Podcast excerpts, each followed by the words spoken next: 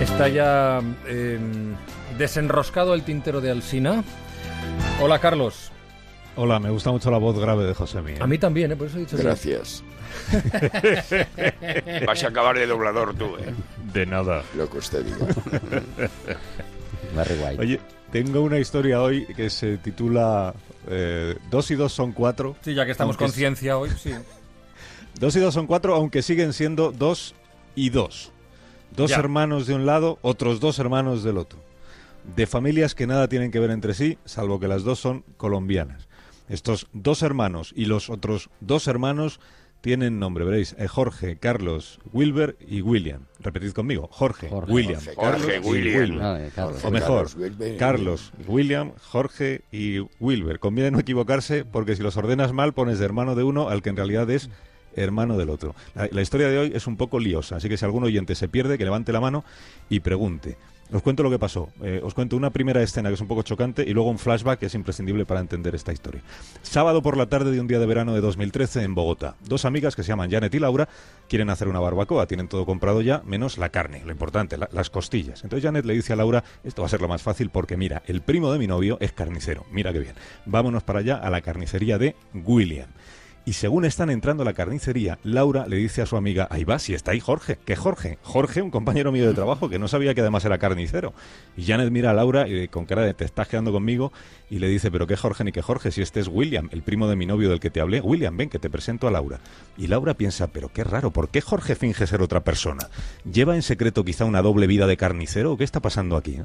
Ahí se queda la historia, hacen la barbacoa el sábado, se comen sus costillas, termina el fin de semana y el lunes Laura llega a su trabajo y se va a buscar al tal Jorge para contarle lo que le ha pasado. Una pausa, estoy pensando que es mejor que esto se lo escuchemos contar a William en una entrevista que le hizo Telemundo. Yo tengo un negocio, una carnicería acá en Bogotá. Entonces ella fue a comprarme la carne y yo otra amiga. Y la otra amiga era la que distinguía a Jorge en la empresa donde ella trabajaba. Y obvio que al verme a mí pues se sorprendió que pensaba que era Jorge. Ya ahí fue cuando él fue, pues ella fue donde Jorge y le comentó que sí, vi uno igualito, vi a su gemelo que no sé qué por atrás en una carnicería. Un igualito que tú, que parece tu gemelo, el otro dice, no será para tanto, que sí, clavadito a ti. Y Laura pronuncia una palabra que es mágica y que es la llave del resto de la historia. Le dice, es como si fuera tu gemelo, Jorge. Y Jorge le dice, no, si yo ya tengo un gemelo, mi hermano Carlos, pero vamos, físicamente no nos parecemos mucho, debe- debemos ser mellizos o algo. Qué casualidad, tienes un gemelo que no se parece a ti y hay otro tipo por ahí que es clavadito, como en la vida, ¿eh? qué cosas más raras pasan. Bromean sobre el asunto. Entonces, Laura llama a Janet y le dice, oye, ¿por qué no le pides al, carnicero, al primo de tu novio, que te mande una foto suya, tú me la envías y así se la puede... ¿Para qué? Pues para enseñársela a Jorge, que me está diciendo que exagero con el parecido.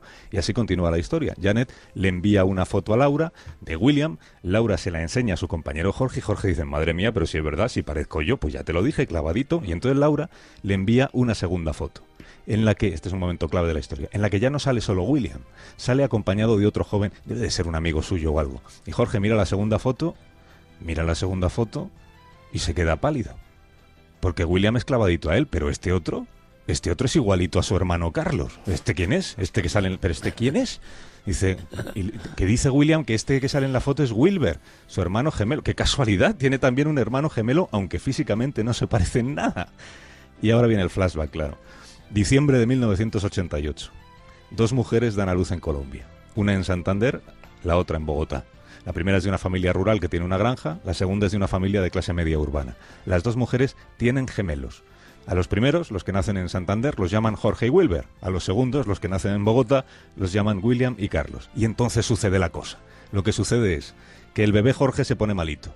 Y hay que llevarlo desde Santander hasta el Hospital Materno Infantil de Bogotá, que es donde acaban de nacer los otros dos hermanos. Y ahí nadie sabe cómo. Alguien cometió un error del que nadie se percató, quizá una enfermera, un médico. A un bebé lo cambian por otro. Y el pequeño Jorge, sin saberlo, se convierte en el pequeño Carlos y se queda para siempre en Bogotá. Y el pequeño Carlos se convierte en el pequeño Jorge y se lo llevan a la granja de Santander. Los cuatro nacimos de siete meses. Carlos nació muy bajo de peso, nació enfermo. Entonces fue traído acá al materno infantil, acá a Bogotá, a donde estaba, eh, donde estaba Jorge y yo. Y ahí fue donde se produjo el cambio. El cambio que cambió las vidas de los cuatro, de los dos más dos, que ahora son más cuatro que dos más dos, porque son gemelos de dos en dos, pero a la vez se sienten ya como si fueran todos ellos hermanos, aunque sea cruzados. Y aunque lo hayan descubierto todo, gracias a una barbacoa, las costillas, qué importantes son en esta historia. Las barbacoas.